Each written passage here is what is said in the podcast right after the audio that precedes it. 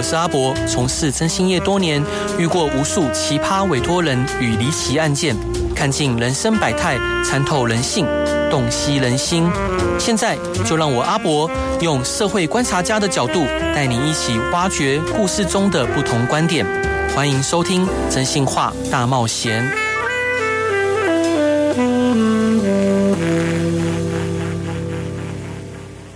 各位亲爱的听众朋友，大家晚上好，欢迎回到飞碟电台，收听由我真姓沙仔主持的《真性话大冒险》。今天我们邀请到的特别来来宾，他以大胆的言论风格以及对各种议题发表犀利看法而闻名。他的言论和行为经常引发争议，有人支持他的观点，也有反对他的声浪。在接下来的访问中，我们将探讨他个人的信念以及价值观，以及他对于言论自由和时事各种重要议题的看法，让我们一起热烈欢迎网络红人陈怡小姐。Hello，欢迎您。Hello，大家好，我是陈怡。我其实，呃，就见到你会觉得跟电视上的形象非常不一样。怎么说？就电视上的形象跟你发表言论会觉得会有点怕怕的。呃，我我觉得可能是因为很少人有在看我的直播，大家可能都是 focus 在我的文章。对，文字这个东西本身是没有情绪的，嗯，所以大家可能就会觉得很犀利，然后很一针见血。可是其实我都是笑着在嘲笑这些事情，所以其实看到我本人都感觉到我是一个非常平静的状态，在跟大家讲好笑的事。嗯，那当初什么样原因会是让你成为公众人物呢？嗯，我其实一直以来都是一个在网络上发表我自己看法的人，但是从来没有想过会成为公众人物这件事。我是因为有一天突然我的文章被记者抄成新闻，然后才开始慢慢获得关注。当然，就是真正被世人所熟知，就是因为罗志祥告我嘛。哦，对，没错，就让我跟着罗志祥红遍了全亚洲。罗志祥告您那一次，我也觉得非常意外。就是您一直都表示的，就是你不愿意接受任何的退让，最后你们是和解了吗？嗯，我并不是不接受任何的退让，我非常的想跟罗志祥道歉。嗯，对不起，罗志祥，你真的不是亚洲空干王，三拍五报真的没有肉体敛财。嗯，让我这个机会在空中再次跟罗志祥道歉。就是，呃，我并不是不想要退让或是和解，就是我觉得言论自由是非常重要的。对，那呃，我们不能够因为打压就变成一个寒蝉效应。如果我真的因为这样害怕了，以后就没有人敢评论任何公众人物。对，没错，我。记得您是台北大学法律系毕业的，对。那当初有考考虑过要从事律师或司法的相关工作吗？嗯，其实我在读法律系的这个选择的时候，就已经不是我自己真正想要读的科系了。哦、真的？对，我当时其实是想要读广电，我对其实广播或者电视是有梦想的，对、嗯，但并不是走目前，是想要制作一个我觉得很有趣的节目。嗯，那因为各种阴错阳差去了法律系，那在读的过程当中，其实我很适合读，但我就知道说自己的兴趣并不在这边，对，所以其实，在毕业之后也。没有打算从事法律相关的工作，嗯，对。那当时已经在当活动主持人了，对，收入也比律师啊或是司法官 更好。对，那我这个人就是只是一个要钱的人，所以哪里有钱我就往哪里去。对。是。那像伙伴您刚刚提到，就是虽然说您后来没有从事律师或司法相关工作，但是在您的文章里面常常提到法律相关的概念或问题，譬如说像最近农业部他对于民众，呃，他在网络上 po 可能是。黑蛋的这个问题，然后就被告了。那这部分你也发出了掷地有声的文章，可以谈谈你对这事情的看法吗？我觉得其实因为法律的训练，让你还是会对很多时事，你会以一个比较理性而且是法治的观点去看待的。对。那您刚刚提到这一次有一个民众，他只是 PO 了一个黑绿蛋，哦，就被警察给请去警局。哦，好像半夜是不是？对，泡茶做笔录了。嗯。这件事情我觉得非常的可怕，就是你们有被告过妨碍名誉吗？没有，但你应该有经验，身边的人，像我个人就是很经常的被告妨碍名誉，还包括国防部，不，哦，国防部告过我，然后呃，像是罗志祥告的是民事啦，那还有一些其他路人，像红就会告我们嘛，嗯，所以其实妨碍名誉的这个流程是这样子，你会先收到警察局的通知书，然后你去警局做笔录，但警察局收到这个报案到他制成通知书，可能要两三个礼拜的时间，对，最快吧。你才会收到。没错。那你做完呃笔录之后，那警察再会交到检察官那边。可是这个案子非常的可怕是。农业部才刚去提出告诉对警局，然后就马上警察当天半夜就可以把人请去警局了。对，这让我们想到好像当年那个白色恐怖时代，你警总警总到你家去敲门、按门、铃查水表的感觉。所以我觉得这是让民众感觉到恐慌的，因为这不是什么重大刑案呢。对啊，它只是一个非常小的妨害名誉、嗯嗯，诽谤或公然侮辱这样的东西。是，我觉得如果呃我们的国家办事效率有这么好的话，嗯、呃，现在你想要找人非常的容易，像你们做征信社、哦、找人不容易嘛，对不对？是，那没问题，我就随便就告他一个妨碍名誉，对，警察立刻到你家去帮你抓人。但是很少，好像只有这个政府的案件才有机会获得这样的待遇。其实我觉得这个案件最奇妙是说，农业部本身哦，嗯、他们也没有呃可以告诉这样子的资格，因为农业部他们是一个行政机关，对，他也不是公法人，也不是司法人，也不是自然人，嗯，他不是人呢，是。不是人的情况，他怎么有办法去作为妨碍名誉告诉的这个课题？是很奇怪的。对，您您在文章里面有提到这件事情，对，但是有我会看到底下有很多酸民去反驳您，所以你面对这些酸民，你是什么样的感觉？嗯，我觉得这是一个言论自由的时代。我们本来就是有不同的意见、不同的声音，才能够组成这个社会。嗯，但酸民的言论，我通常都会先看一下有没有道理，哦、能不能说服我，因为我还蛮喜欢看不同的言论的。那有一些言论会让我感觉到说，那他本身就是因为无知啊。对，就如果他有这个知识的话，他就不会讲出如此无知的话。那其实，在各个领域，我们都会有无知的时候。嗯，比如说像法律，我不敢说我很懂，但我想我应该是比这些 酸民还要再懂一些的。是，所以对于那些无知的言论，我们只能够尽可能的，就是教化，教化，对，就告诉他们说，其实是这样。那至于你要不要接受教化，你要不要让自己提升这个专业知识的层次，那就是个人选择问题。是，伙伴，您常在不管是在文章里面，或者在回复中，还有在新闻媒体报道的时候，你会提到说，你觉得他们必须得读书，就是你常把读书这件事情看得就是很重要。那会不会这种反映着另外一个面，是面向是一种知识分子的傲慢呢？有些人可能会这么觉得吧，嗯、但我真心的觉得读书非常的重要。对，如果你认为这是知识分子的傲慢的话，那就是前提你先不想成为知识分子，是你才会觉得说你们是精英，你们就是用一种狗眼看人低的姿态在看着我们。嗯、那你何不试图成为精英呢？就像很多人在仇富，那你为什么不试图的让自己变成有钱人呢？好，但是 有些人就是想想做，但做不到，就像戒烟一样。我觉得你说戒烟这个也只是一个意志力的问题嘛。那你说有变成有钱人，那这可能比较困难一点，嗯、因为社会上你有时候是运气，对，有时候是呃就是各种因素。但读书这件事情，你是可以靠努力达成的啊，没错。如果你不愿意靠努力，然后让自己变成知识分子，那就是你的问题。嗯哼，那伙伴，您平常最喜欢看怎么样的书？呃，其实我说读书这件事，并不是说我真的要去每天拍书的封面给各位看，说来各位我看了多少书这样子。我觉得所谓的读书去是去思考，思考。就是我们面对每一个新闻事件，每一个你生活当中发生的事情，是。你都你都会去想为什么，然后每一件事情你都会去想 A B C D 各种层面的看法。举例来说，您刚刚提到这个农业部的这个绿蛋的事情，我可能我不知道说哦，呃，这个妨碍名誉到底要怎么样告？啊？妨害名誉的构成要件是什么？我因为这个案子，我可能就去学习相关的知识。对，我觉得这就是读书啊、是了解。那伙伴，您最近开始也经营 YouTube 了。那最新的影片是跟馆长陈之汉的正面对决。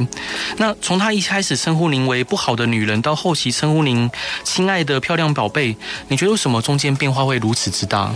我跟馆长之间的这个爱恨情仇，可能在从二零一七、二零一八年就开始。然后一开始大家都觉得我跟馆长就是水火不容啊，每天两个人都骂来骂去这样子。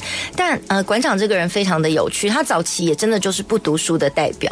可是他在过程当中呢，他是不断的去检讨自己。对，每一次我跟他呃在反驳的时候，他当下都会非常的生气，然后各种脏话问候我妈这样子。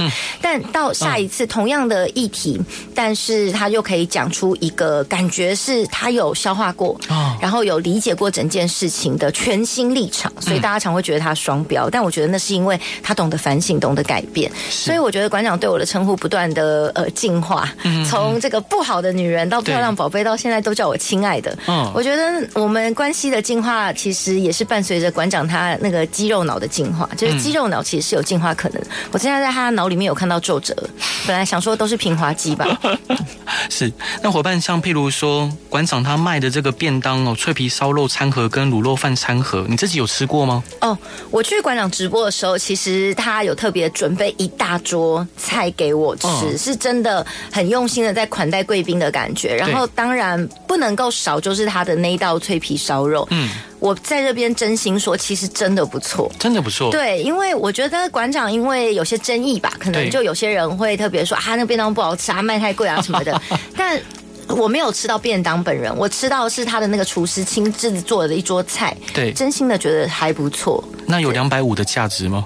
呃，因为我吃的是菜啦，Okay, 不是便当。我不知道便当如果加上一些比较廉价的配菜，也许你觉得没有两百五的价值。但我觉得那个食物这个东西，有时候卖的不只是这个东西的成本啊，有时候卖的是一个品牌、一个信念。对，所以如果你觉得这整个便当的搭配，还有再加上馆长加持，它值两百五，那它就值两百五。是对，每一个东西其实是取决于每个人的价值观嘛。嗯哼，那像馆长跟廖老大，您会比较欣赏哪？哪一位？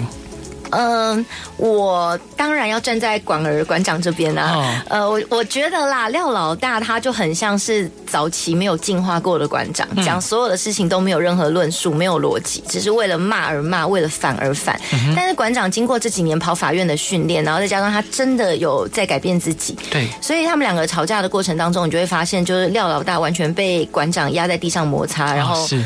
Oh, 是馆长竟然可以教廖老大法律知识呢，这是让我感觉到非常意外的事情。对，所以我觉得其实。看到这两个人的对比，你就会觉得说，如果你愿意努力，然后愿意改变的话，每一个人都可以变成知识分子。是，如果我不敢说馆长现在已经成为一个高阶的知识分子，但我必须要说，他现在讲的很多观念是正确的。嗯哼，伙伴，这段你想分享给大家的歌是罗志祥的《精武门》，为什么想分享这首歌？因为罗志祥是我永远的恩人，永远的贵人。如果没有罗志祥，没有今天的我，所以我今天来到飞碟，当然是要先献给大家。无力想象，我们挚爱的想象，精武门。好，我们来听这首歌吧。Hello，各位亲爱的听众朋友，大家晚上好，欢迎回到飞碟电台，收听由我真心是阿仔主持的《真心话大冒险》。今天邀请到的来宾是话题女王陈怡小姐。Hello，欢迎你。嗨，大家好，我是陈怡。所以伙伴，您曾经在您的 YouTube 上面说，开始经营 YouTube 是因为那个曾经被您呛是烂人 Toys，真的是因为他吗？然后还是有什么其他原因吗？我是这样讲的哦。啊、呃，是。哦。我有这样讲吗？哦，我觉得刚刚是这样写。是，呃，我开始经营 YouTube，其实是因为我觉得想要做些不一样的事情啦。嗯、我本来是打算被这个时代给淘汰，你知道，因为我觉得脸书其实算是有点末日了嘛。哦、那我觉得如果被时代淘汰的话，我就好好的过我的退休生活。嗯。那后来我因为呃今年年终的时候，我去上了一档奶哥的网络节目，叫《麻将之星》，打麻将的。是。就认识了一些不一样的，比如说搞电竞的。网红们呐、啊，这些的，然后呃，这些新的朋友给了我一些不一样的人生刺激，我就发现说，我如果我这样过退休生活，然后我才不到四十岁，我这样过到八十岁，我一定觉得超无聊的。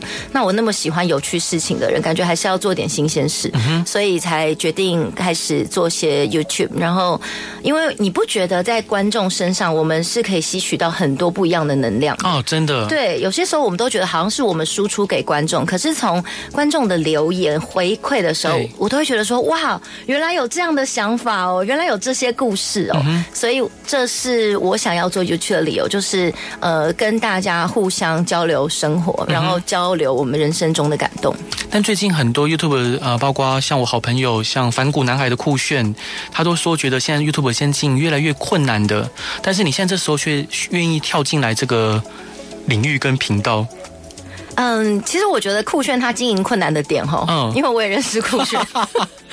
你刚刚嘴角在抽搐啊？我 我觉得酷炫辛苦的点呢，嗯、并不是说 YouTube 本身经营困难，他、嗯、已经辛苦很久了，是因为呢，你知道反骨里面对。几乎每一个都是疯子，都是神经病。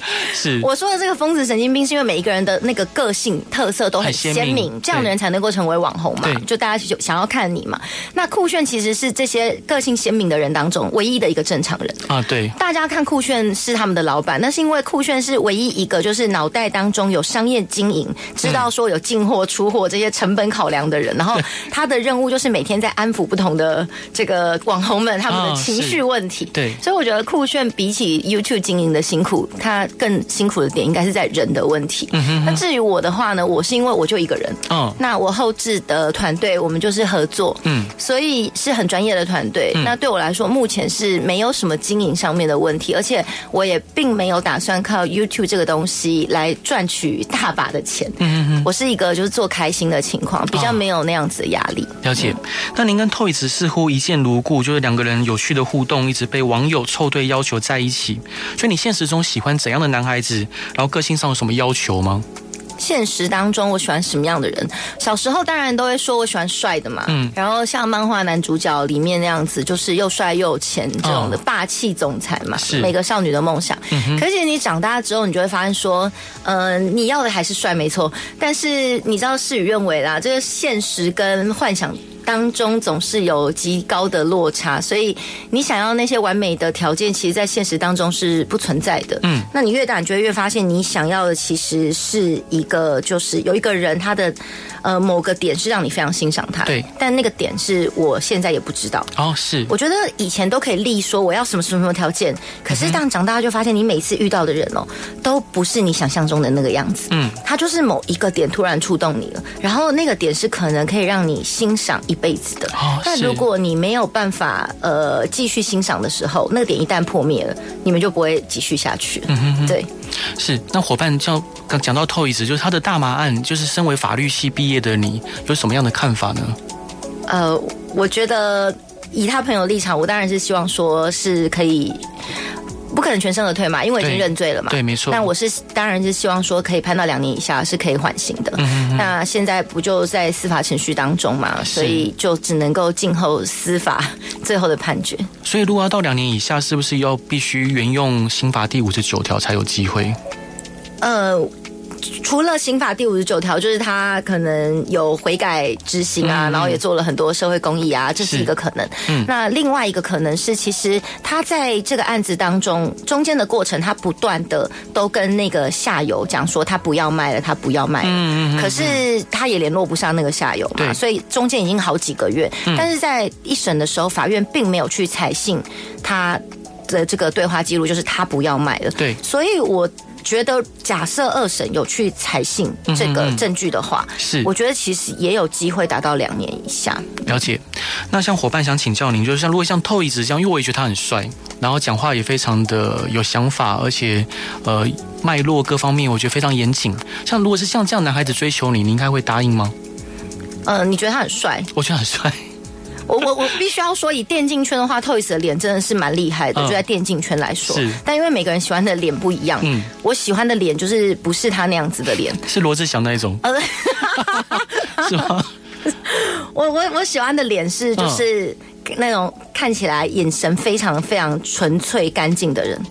Toyz 眼神不纯粹不干净吗？他是一个很聪明的人，嗯，很聪明的人眼神就不会到太太干净啊。对，那。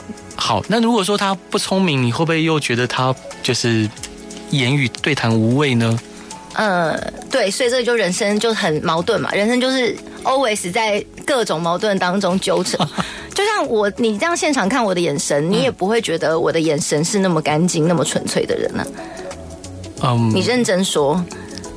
是是啊，就是当你就是脑是好的人的时候，嗯、你就不是一个眼神就不会看起来好像那种呃小鹿的那种感觉，哦、或者是像精灵那种感觉，好像跟这个事城市的事情都与你无关。哦，对对对，但你要跟我说，Toyz，我个人觉得就是他就是一个。极度绝顶聪明的人，然后是我人生当中很少数遇到一个，我觉真心觉得打从心里崇拜哦，是。比我聪明的人，嗯嗯，这样的人，呃，其实我没有想过，哎，说实在的，哦、对，会觉得说，呃，很叠对叠，因为我觉得我平常是可以去知道别人在想什么，然后可能所有事情都在我的掌控当中。对但遇到一个比我聪明的人，我没有办法去掌控的时候，嗯、对我来说是害怕的，是害怕的。嗯，所以那伙伴，如果进到婚姻里面，你是会会担心先生外遇的人吗？我。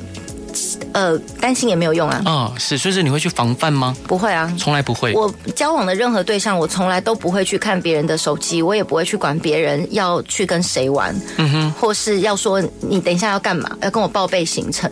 我是一个完全自由主义者。即使你有觉察到他可能有异样。就你也没办法控制啊，无法控制吗？你你不觉得你整天在那边把一个人绑住，嗯，嗯，你绑住他的肉体，你也绑不住他的心啊，他的心要飞，你也没有办法控制啊。所以你与其你人生防范那么多，你不如就是顺其自然，会遇到就是会遇到。嗯、当然我们希望不要啦，可是真的遇到了，你就是遇到问题解决问题啊。所以我好意外，我以为你是会想要把一些事情控制在手里面的，包括婚姻或感情。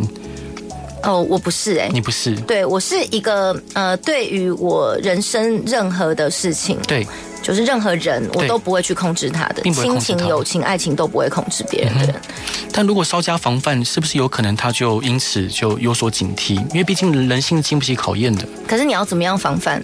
呃，譬如说，第一个是约法三章嘛，然后第二个是让他知道说，如果他做了什么，可能会躲不过你的法眼。那你能怎样？嗯，就。遏制他，控制他。对，你也不能能够把他铐起来嘛，还是帮他上个贞操带嘛？啊，是。就是如果他勃起的时候哔哔叫嘛，不可能嘛。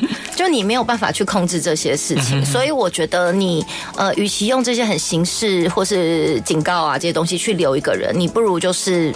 把自己做好，我觉得其实有时候感情在经营的时候呢，不会是一个人的错。如果出事的时候，一定是两个人的问题。那你就只能够把你自己做好。那如果你都已经把自己做好了，那还是怎么样了？那你就只能认了，因为你。至少不会怪自己吧？嗯，对，你都已经努力了嘛。是对，所以我不太会去防范这些事情。了解。而且我也不喜欢别人。我说真的，我也不喜欢另一半就是管我任何事情。嗯嗯嗯。对，我不太喜欢被管控。是。嗯。那伙伴，您对征信社的看法是什么？我觉得很酷。征信社在我心目中，我认为是呃神秘。嗯。但是每个人都。有可能要用到的职业，嗯哼，而且我们通常需要的时候，我很难找管道征信社。嗯、你知道，小时候不都在外面看到那个贴的广告说牙膏、哦，对，对，有没有公车广告，或是在你家大楼底下就会有那个广告？嗯，然后现在的征信社又比较隐秘一点，好像你是上网要 Google，对，我如果要找我就找征信，那你们就可能要买 Google 关键字跳出第一个，我就呃，是，因为征信社其实很有一种层面要找律师，嗯，对，我们不太会用到，可是要用到的时候，我资讯又不够透明。啊，是，我不知道说到底有呃这个律师怎么样，这个征信社怎么样，嗯、那我也很难去打听到，因为大家找征信社跟律师通常都很隐秘，是。不太会想让人家知道我要俩高，对，所以我觉得要找到一个好的征信社真的非常困难。这会不会也是你做这个节目蛮重要的原因，让大家对征信社有一个信任感？哦，是我也是，就是因为很多人对征信社有负面的看法，而且觉得它不透明、不公开。所以如果我用自己的形象或者声音在网络上、广播里面，还有高速公路的看板上面，都已经可以呃，就公开给大家看了。我相信这也就是呃我的客户的保障。对，所以我觉得征信社就呃，要怎么样才能够找到一个好的征信社？这是我个人对这个职业最大的好奇。还有，我也很好奇，就是征信社在处理的案子好像包山包海。哎，对，帮帮人家找狗，帮人家不止找人哦，找狗，然后还有可能帮人家调查这个人。以前的身家背景，比如说我要结婚，嗯，我很想知道这个人怎么样，是真心社也可以帮你处理嘛？对对？啊，可以，没有问题。对啊，所以这是我对真心社的好奇。我我其实说真的，哦我有一个梦想，就是去真心社打工。真的吗？真的，因为我一直很想知道真心社到底还有什么样神秘的事。然后是，我觉得真心社会知道很多离奇、嗯、荒谬。比类戏剧还要精彩的故事哦！对，我跟你讲，最近有有一个案件超荒谬的，但又不能讲。但看到你就很想分享。等一下私底下告诉我。那伙伴，这段你想分享给大家的歌是袁若兰的《爱无限大》，为什么想分享这首歌？呃，因为呢，这首歌叫《爱乘以无限大》，哦、是因为这首歌如果你用唱的话，就是爱乘以无限大。我希望大家都可以爱我无限大。好，好，我们来听这首歌吧。Hello，各位亲爱的听众朋友，大家晚上好，欢迎回到飞碟电台，收听由我真心是阿仔主持的《真心话大冒险》。今天邀请到的来宾是敢说敢当、直言不讳的劲辣美女陈怡。Hello，欢迎你。嗨，大家好，我是陈怡。所以伙伴，我想请教您啊，就是呃，您的父亲曾经是就出自是政治人物，对，是。那你有想过要从政吗？我妈其实也是，嗯，我妈以前是台北市议员，连任了三届。哇，我很厉害耶。呃，从政这件事情吗？我真。真的从来没有想过，但如果郭台铭要找我搭档副总统的话，绝对是没有问题的。是，只是我还来不及满四十岁，不然很想成为您的副手啊。啊，是，所以伙伴就是。如果有未来有人去鼓舞你，或者是怂恿你去从政，你会你会有起心动念吗？呃，不是副总统，我可是不当的哟。我是真的没有想要从政这件事情。其实我刚爆红的时候，就很多人来说我就是要出来选举。对。但以我们家在呃这个士林北投的政治势力，嗯，我现在以二代的身份出来选，那肯定是躺着都可以选得上的。啊，真的吗？对，因为妈妈当年还是有非常多支持者在嘛。嗯。只是说我。从来不想要选举这件事情，是我并不是那么热心想要为别人服务的人。就我觉得选举是你要抱着一个热忱，然后为选民就鞠躬尽瘁这样子。我是一个非常自私自利，我自己好就好的人，我根本不想管别人啊。是对，所以我不适合选举。然后再加上我是一个很懒惰的人啊，我没有办法就去打卡。你要去那个市议会，如果你没有去开会的话，你也是会被投诉的嘛。对，我根本没有办法。我生活就是想要自由自在，吃饱睡饱这样子。所以我只想要就是过现在的生活。是，伙伴，那你曾经提出，呃，如果你当选副总统上上任后的三大政见，其中一项是想要投身教育领域，目的是抢救全体国民智商，孩子的学习不能等。那关于国民教育，你有什么看法或建议的方向呢？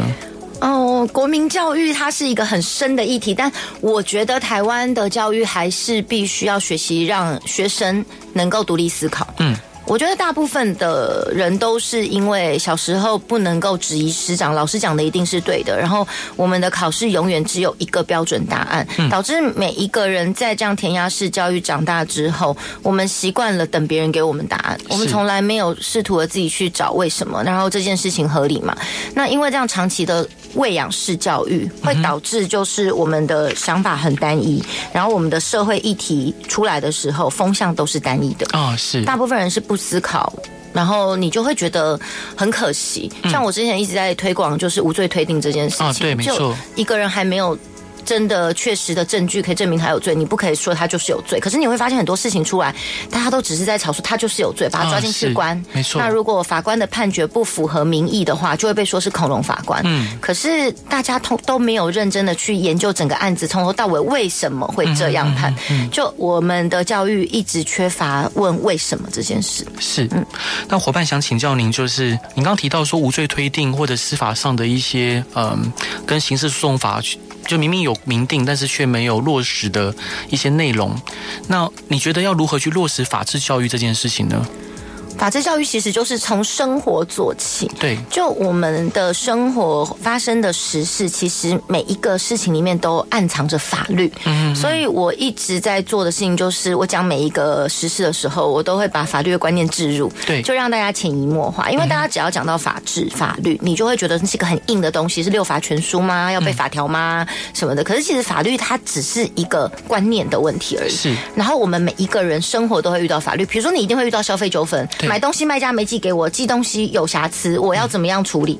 大部分人都是不知道怎么样处理，他就去爆料公社，爆料说我买到了一个很烂的东西，问题没有解决。嗯、所以你应该要怎么样去跟卖家沟通？对，因为有时候你去跟卖家讲的时候，卖家就会直接讲说啊，我们规定就是这样子，那、嗯、你就摸鼻子自认倒霉。可是如果你懂法律，你就跟他讲说哦，你这个是违反消保法的哦，嗯、我要跟你怎么样怎么样，卖家就会怕了吧？换你威胁卖家，他就会把东西寄给你了。是对。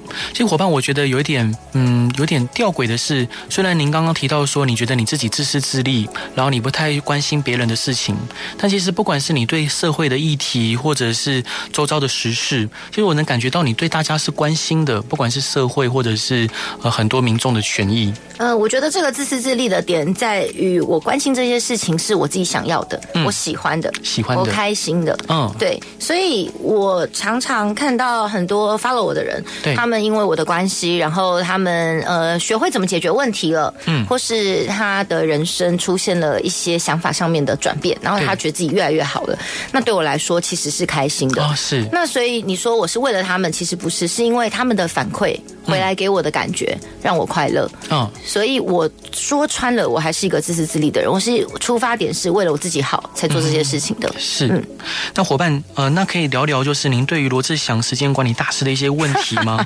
就是您个人会支持，呃，就是罗志祥跟周扬青在一起，还是蝴蝶？这是什么问题啊？反纲不是你们写的吗？那个，我我事前没有看，就是你会支持罗志祥跟周扬青，还是蝴蝶姐姐在一起啊？我觉得罗志祥想要跟谁在一起，那都是他个人的人生自由。是，我觉得这个这一题反刚写的不太好。对，那你对但但我跟你讲，罗志祥因为他喜欢是多人运动，他大小孩才做选择，大人他都想要。哦，是，所以他就真的都想要啦。嗯哼，所以你对于他的付出有什么看法？因为我看他演唱会其实还蛮感人的。哦，我对他的付出，他高兴就好。只是就大家也可以看到，他回不到属于他的那个位置了嘛。哦、是。但是我当然希望罗志祥还是可以继续在演艺圈啊，不然我要怎么消费他？所以我 罗志祥不红，我不就也跟着不红了吗？是。那最近王力宏也复出开演唱会了。那对于他跟前妻呃之间的纠葛，你是怎么看的呢？呃，我也是觉得他开心 就好。就我觉得呢，当然，呃，名人的这些花边啊、八卦啊，大家都很有兴趣。我们吃瓜群众嘛，嗯、可是其实我们也真的不是感情事件的双方。嗯。那所以到底李金蕾有理呢，还是王力宏有理呢？说真的，我们不知道。但我们讨论为什么？因为吃瓜嘛，这种娱乐好看嘛。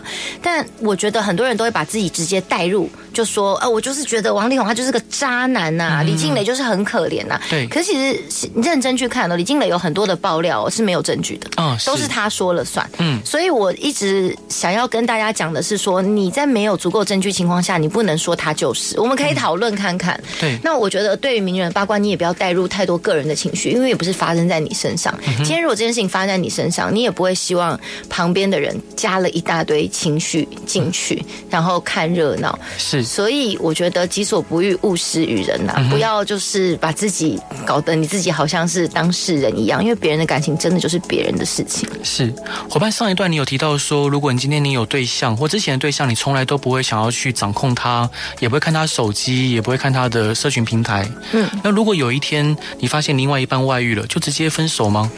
如果发现外遇的话，可能还是会尝试着先补救看看嘛。哦，你会先补救？对嘛，就是外遇的理由是什么？然后先看外遇的对象是什么，有没有比我漂亮？嗯，比我比我漂亮的话就认了。像我看之前那个广末凉子外遇，我就想说啊，如果男友的外遇对象是广末凉子，那就问他说 可以 play one 吗？女生我也想要，我们三 P 吧。是。可是如果说他就是外遇对象，就是真的长那样的话，嗯，你就会觉得很气，嗯，不可原谅。是，就觉得说哇，老娘这么漂亮，你竟然跟一个。长这样的人在一起，我到底输在哪？这个比较值得生气。所以我觉得外遇也要看一下外遇理由、外遇的原因、是外遇的对象，就每一个案件是不一样的。所以你现在问我，我没办法给你一个标准答案啊。是，所以你有可能会尝试去修复它。还是会先了解状况是什么，OK？那看值不值得修复嘛？那值得的话，可能就，比如说，我个人觉得，如果只是没有感情去嫖个妓的话，好像也还好。嗯、虽然有些人不能接受，是是，因为每天吃一样的菜，可能也会腻吧？嗯、你想偶尔也是想要变换口味的吧？嗯，对。但是如果放感情进去，就比较麻烦一点点。是，嗯、伙伴，你我很意外，你对于像感情事情这么理性哎。是真的吗？还是现在目前，呃，因为不在当局者，所以才可以这么的？我一直以来对感情事情都非常非常的理性啊，是对，因为我就是一个。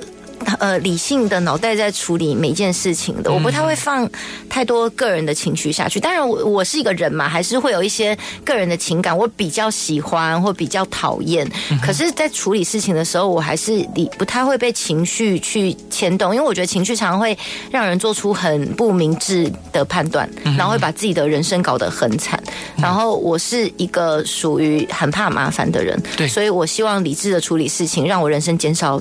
就是把麻烦降到最低。是，伙伴，你刚刚讲到怕麻烦，但是呃，很多您的犀利的言论都有可能招致一些麻烦或者是仇恨。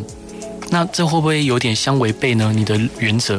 嗯，所以我在讲任何话的时候，其实我都是想好才讲的。嗯，我不会就脱口而出。嗯哼。所以如果要告我都告不成的原因，是因为我就是在法律上我是站得住脚在讲话的。嗯。那至于你说的那些仇恨或什么的，哎，我不就是靠骂人致富的吗？所以我既然要讲这些话，就是我预期到这些东西可以带给我很棒的利益啊，我可以靠这个赚钱呢。是。所以你如果想要赚钱，你想要得到那些利益，你又不想要付出的话，那是不可能的。嗯。凡是赚钱都是辛苦的，所以如果招致这些仇恨，我想说，嗯、呃，我付出这么一点东西，我可以获得更大的利益，那 Why not？很棒的投资吧。嗯哼。嗯。